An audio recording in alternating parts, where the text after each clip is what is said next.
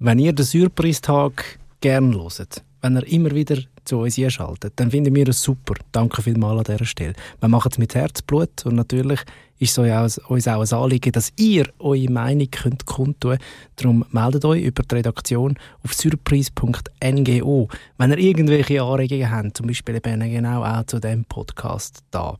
Und wenn euch der Podcast gefällt, wie schon gesagt, dann unbedingt auch bewerten auf eurer Lieblings-Podcast-App. Auch das hilft uns. Danke an dieser Stelle fürs treue Zuhören und jetzt viel Spaß mit dem neuesten Tag. Es gibt so ein das Schlagwort von der Green Gentrification, dass eben mit dem Mantel quasi von Umweltschutz auch ähm, die Verdrängung aus der Stadt vorantrieben wird und dem äh, habe ich dann mal auf den Grund gehabt, dass das eigentlich stimmt. Dann lebst du jahrelang in einer Wohnung und dann heisst es plötzlich raus. Raus aus der Wohnung, wir reissen das Gebäude ab oder tun es komplett sanieren. Das ist eine Leerkündigung. Abreißen und neu bauen, das lohnt sich, weil man ein Haus dann viel umweltfreundlicher können bauen So heisst es. Aber eigentlich stimmt das gar nicht. Das hat Anina Ritscher herausgefunden. Das erzählt ihre Geschichte im Strassenmagazin mit dem Titel Tabula Rasa. Und mit ihr konnte ich für diese Ausgabe ausführlich reden. Mein Name ist Simon Bergins. Hallo Anina. Hallo, hoi. Du hast vor allem über Zürich und die Neubauten dort konkrete Zahlen gesammelt in, in deinem Artikel, aber auch sonst noch über die gesamte Schweiz. Wir werden vielleicht zuerst mal so ein bisschen über Grundsätzliches äh, reden. Wieso genau werden eigentlich so viele Wohnhäuser abgerissen und komplett neu gebaut? Was steckt da für eine Überlegung dahinter? Äh, es kommt sehr darauf an, glaube ich, wenn man fragt. Also je nachdem kommt eine bisschen andere Antwort. Ähm, für sozusagen Städteplanung ist es wichtig, das Ziel von der Verdichtung, das wir in der Schweiz eigentlich haben. Also, dass man eigentlich nicht wenn das Städte an der Rand so ausfranzelt und irgendwie immer viel Platz zwischen den Gebäuden hat und, ähm, und eben so die Agglomerationen wachsen, sondern man will eigentlich so die sogenannte ähm, interne Verdichtung in der Stadt. Also, das heißt, es eigentlich, muss eigentlich mehr Fläche innerhalb der Stadt bebaut werden. Ähm, das ist so ein bisschen der eine Grund, dass es halt mit Neubauten besser geht. Ähm, und bei Hauseigentümern ist dann auch oft noch das Argument, wenn man fragt, eben, dass auch ähm, Neubauten einfach energieeffizienter sind. Also, dass man, weil man natürlich bei Altbauten oder so haben wir irgendwie ganz viele so Sachen wie zum Beispiel zugige Fenster oder nicht so gute, ähm, nicht so gute Isolierung von der Wand oder von der Dachböden oder so, äh, weil man das früher einfach noch nicht, noch nicht die gleichen Möglichkeiten gehabt wie heute. Und da geht natürlich viel Energie verloren eben ziemlich viel von, der, von dem CO2-Ausstoß passiert genau in dem Bereich in der Schweiz. Darum kommt auch immer wieder dort das Argument so, heutzutage können wir das viel besser machen. Wir können mit neueren Gebäuden hüllen, die sind irgendwie viel besser isolierbar und da hat es irgendwie, gibt so ganz moderne äh, Dämmmaterialien zum Beispiel auch oder man hat irgendwelche Lüftungssysteme, wo da irgendwie das eben, wo man das so kann regulieren, dass eben nicht so viel Energie verloren geht. Also das ist so ein bisschen, das sind so ein bisschen die beiden eigentlich wichtigsten Argumente. Ähm, beziehungsweise ein, ein wichtiges Argument ist auch noch, dass eben die Städte wachsen. Also gerade Zürich wächst auch mega. Also dort, man muss auch wie mehr Leute unterbringen in Gebäude und da sind eben auch Altbauten halt ein bisschen in Verruf geraten, dass die eben eigentlich ineffizient quasi sind auch in dieser Hinsicht. Und jetzt kommst du und sagst, aber das muss ja gar nicht sein. Das ist äh, gar nicht unbedingt umweltfreundlicher. Ähm, wie kommt Wie kommt das? Ja, also was glaube so in den letzten Jahren eben oft ein bisschen vergessen gegangen ist bei diesen Energieargumenten ähm, ist die sogenannte graue Energie. Das ist so ein, ein wichtiges Schlagwort und das wird jetzt erst langsam in verschiedenen Bereichen auch berücksichtigt, dass man eben, wenn man das Gebäude einfach abreißt, die ganze Energie, die es braucht hat, um das Gebäude überhaupt zu bauen, ähm, eigentlich wie zunichte macht und ja dann auch wieder neu muss aufwenden. Also das betrifft beispielsweise die, die ganze Energie, die man braucht hat zum Beton machen. Das ist zum Beispiel extrem ähm, klimaunfreundliches Material. Oder auch alles, was dazugehört, der Transport von Baumaterialien, das Bauen selber. Also das braucht alles so viel Energie. Das nennt man eben die graue Energie, weil sie gespeichert ist eigentlich in der Bausubstanz. Ähm, und die ist bis heute eigentlich einfach nie mit einberechnet worden. Also man hat dann halt nur geschaut, wie viel Energie braucht das Gebäude, während es betrieben ist, also mit der Heizungen und so weiter. Aber eben das, wo eigentlich schon verbaut ist, hat man nicht mit einberechnet. Und dort fängt man jetzt erst langsam an, das auch zu sehen, dass eben die graue Energie manchmal sogar, ähm, also dass man dort kann graue Energie sparen wenn man eben mehr auf ältere Häuser, mehr an denen weiterbaut oder ähm, die bestehen lässt. Mehr Menschen und größere Wohnungen. Beides treibt einen Trend voran, den ExpertInnen Tabula Rasa nennen. Reiner Tisch. Es ist heute Standard, alte Häuser nicht zu renovieren, sondern durch neue zu ersetzen, sagt Buchwalder. Das hat Vorteile für die ArchitektInnen, weil sie während des Baus weniger mit Überraschungen konfrontiert sind und alles so umsetzen können wie geplant.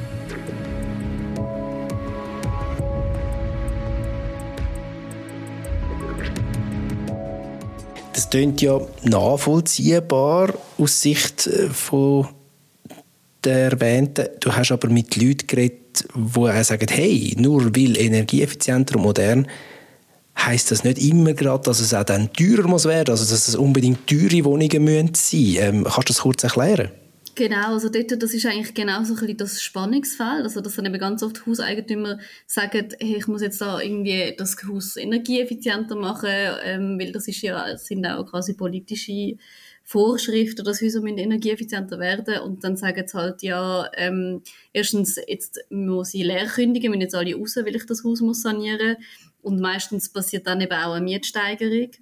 Ähm, aber oft, also wenn man so ein bisschen die Fälle genauer anschaut, ist es halt meistens so, dass zwar das Argument Energieeffizienz ist schon ein Aspekt, also es wird dann vielleicht wirklich eine bessere, äh, ökologischere Heizung noch eingebaut und noch ein bisschen dämmt oder so, aber meistens passieren dann eben auch noch so Sachen wie die Küche wird renoviert, das neues Bad, die Grundrisse werden ein bisschen anders gemacht, je nachdem, je nach Tiefe quasi vom Eingriff. Und das sind halt dann alles so Ausgaben, die du natürlich als Hauseigentümer, Eigentümerin wieder musst reinholen. Das heißt, meistens passiert dann auch eine Mietsteigerung.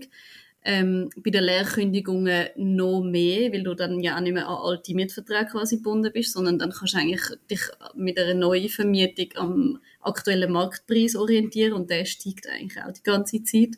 Also das ist so ein bisschen das, also es vermischen sich dann einfach in diesen Begründungen meistens unterschiedliche Interessen miteinander. Und die, die darunter leiden, sind eigentlich die Mieter und Mieterinnen. Wie bist du eigentlich auf das Thema gestoßen?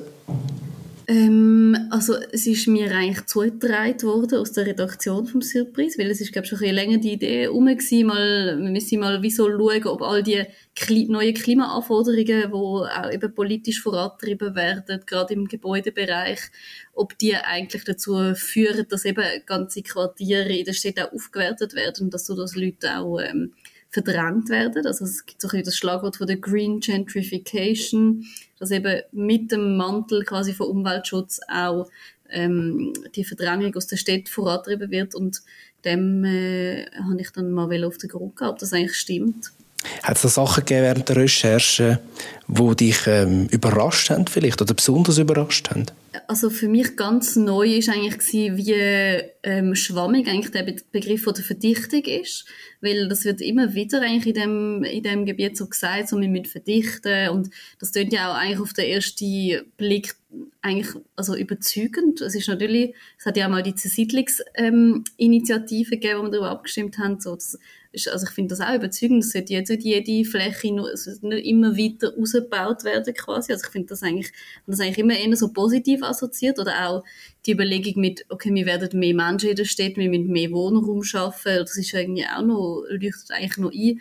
Aber dass eben mit dem Schlagwort Verdichtung gar nicht unbedingt immer gemeint ist, dass auch mehr Menschen Platz haben dann dort. Das ist mir wirklich neu gewesen, dass es eben oft auch ähm, einhergeht mit größeren Wohnungsflächen oder oder eben einfach, also es geht eigentlich wirklich mehr darum, dass mehr Fläche ausgenutzt wird, was aber dann schlussendlich in vielen Fällen eben dann doch einfach für die Hauseigentümer gut ist, weil sie natürlich mehr Geld können verdienen, weil sie mehr können vermieten, mehr Quadratmeter Fläche können vermieten, aber das heißt nicht unbedingt, dass mehr Leute können dort wohnen. Also auch dort, es ist wie so, es ist so ein, ein Spannungsverhältnis, glaube ich, und es ist auch es ist eben dadurch, dass der Begriff so schwammig wird, kann er eigentlich je nach Interesse quasi ein bisschen unterschiedlich verwendet werden.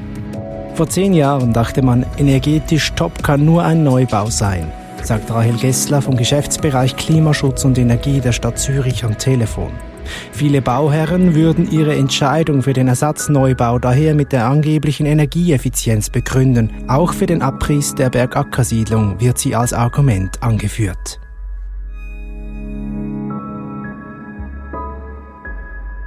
Es geht ja wie so oft, und wir haben es auch schon angesprochen, um das liebe Geld. Ähm, man müsste ja annehmen, wenn das Haus jetzt bestehen bleibt, dann spart man doch einiges an Geld und muss es, äh, ja, muss es ja nur ein bisschen auf Vordermann bringen. Klingt ein bisschen einfach, ich weiss. Wieso tun sich denn Investorinnen, Immobilienbesitzer so schwer damit, ja, vielleicht einfach Sachen, die bestehen, besser zu machen, anstatt immer neu zu bauen? Hm, also ein wichtiger Aspekt ist jetzt eigentlich der sogenannte Anlagedruck. Also dass eben, es geht eben eigentlich darum, Geld anzusparen in Form von Immobilien. Einfach weil Immobilien heute ähm, sehr gute Anlagequellen sind. Also man kann viel Geld investieren und es verliert auch über Jahrzehnte nicht so fest an, an Wert. Und eigentlich je mehr Geld du kannst ausgeben in diesem Bereich, desto mehr hast du dann auch dort wie gespart, also angelegt.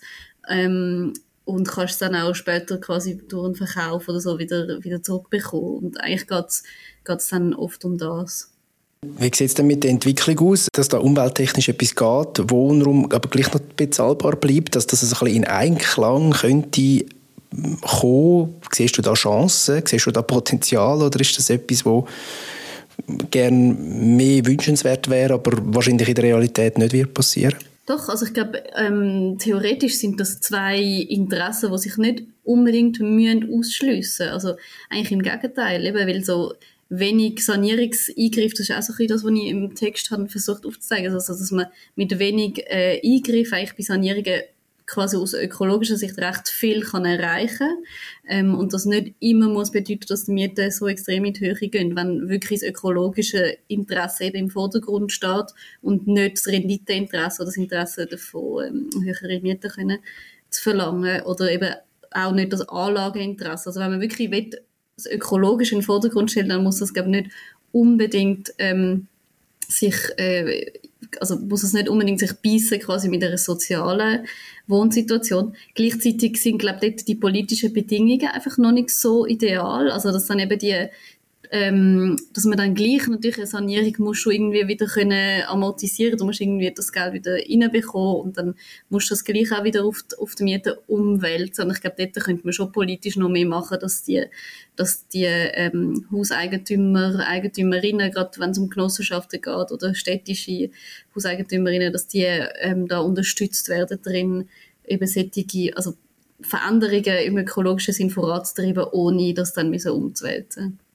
Politik wird ja auch noch erwähnt im Artikel, finde ich noch spannend, dass sich da eigentlich alle einig sind, dass es wirklich mehr bezahlbaren Wohnraum gibt. Ähm, woher kommt die Einigkeit?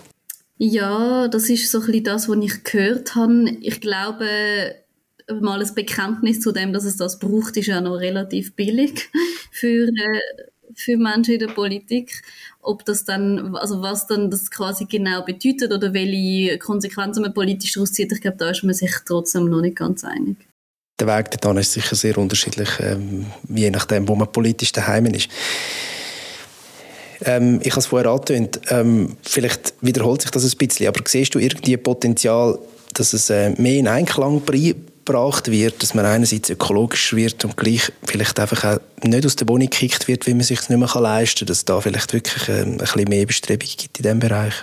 Nein, also ich glaube, ja, es gibt ich glaub, mehrere jetzt wie so Vorstöße oder mehrere Ideen, wie man das könnte probieren politisch. Also beispielsweise das jetzt eben so Förderprogramme, wo sich auf ökologisch sanieren zum Beispiel ähm, richten, dass die eben auch geknüpft werden an soziale Bedingungen, also dass man eben das Verbot hat quasi, wenn man jetzt ein städtisches Fördermittel für eine neue Heizung oder so beantragt, dass das eben bedeutet, man darf dann nicht die Miete erhöhen oder nur in, bestimmte, in einem bestimmten Rahmen. Also ich glaube, es gibt schon verschiedene Mittel, wo die Politik da hat, wo man noch könnte ausschöpfen. Ähm, aber ich glaube, letztlich wird es schon müssen darum gehen, die ähm, quasi Freiräume gerade von Hauseigentümern, gerade wenn es größere Hauseigentümer sind wie Versicherungen oder so, da gehört gerade in Zürich sehr viel Immobilien, dass man die einfach ein bisschen stärker einschränkt, ihrem, ihrem, ihren Freiheiten.